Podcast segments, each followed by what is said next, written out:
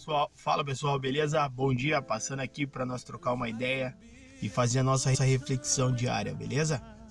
A minha reflexão hoje com você é: quem é Jesus? Quem Jesus é para você? Ou como você enxerga Jesus na sua vida? Nós estamos vivendo um tempo aonde as pessoas estão falando de Jesus, sim, mas estão falando de Jesus como um personagem histórico. Estão falando de Jesus como alguém que passou pela terra, fez o que fez, mas de uma forma muito rasa, de uma forma histórica. Falando de Jesus como, como se eu falasse de Elias, de João Batista. Não. Jesus não pode ser trazido para você, apresentado para nós como um, apenas um personagem histórico. Jesus é muito mais que um personagem histórico. Jesus é muito mais do que Elias, Moisés, Abraão, João Batista. Jesus é muito mais que tudo eles junto.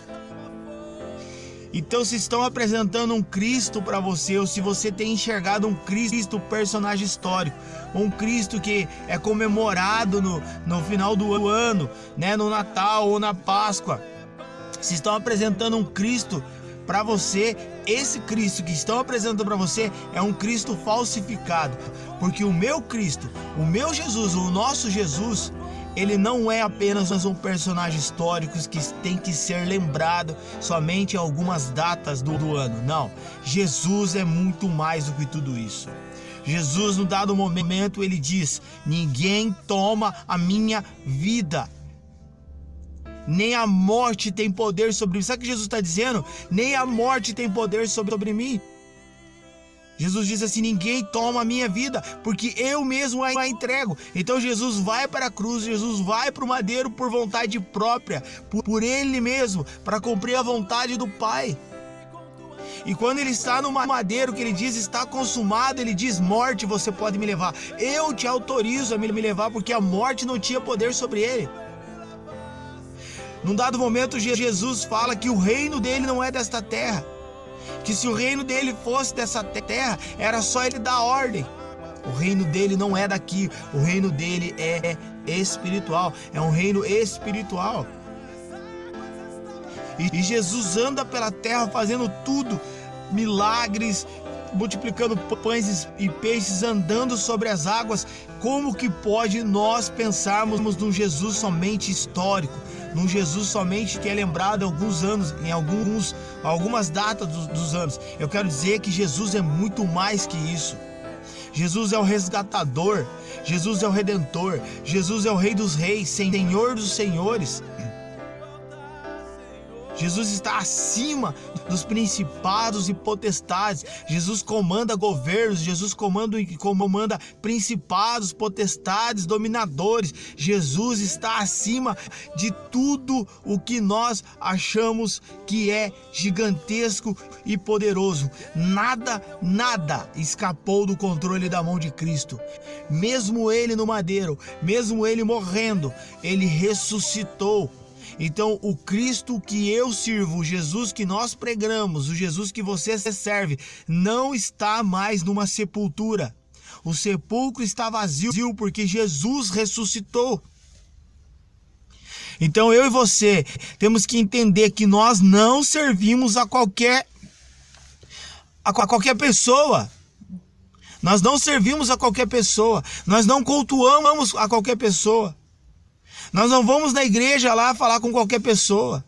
Nós não chegamos na presença de qualquer pessoa. Então não podemos chegar de qualquer jeito, não podemos cultuar de qualquer maneira, porque é Jesus, Jesus Cristo de Nazaré, é Jesus, ele morreu, ele ressuscitou, ele morreu e ressuscitou ao terceiro dia. Ele foi nas mais profundezas é, escuridão das trevas do inferno, tomou a autoridade, tomou da mão do diabo todo o domínio toda a autoridade que ele tinha sobre a minha vida e sobre a tua vida.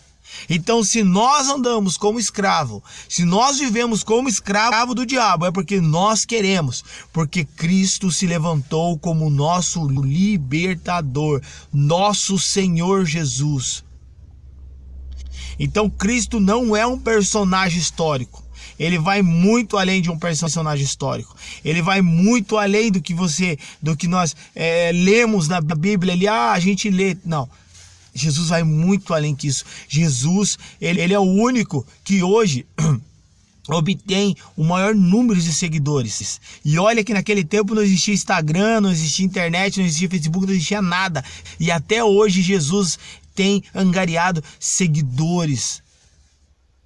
Então Jesus, para ser Jesus, na minha vida e na tua, tua vida, ele tem que ser vivificado em nós, a tal ponto que quando as pessoas olharem para mim, olharem para você, eles vão enxergar Jesus Cristo. Eles vão ver Jesus nas suas atitudes, na sua forma de pensar, na sua forma de ser, na sua forma de, de, de cuidar das pessoas, na sua forma de falar.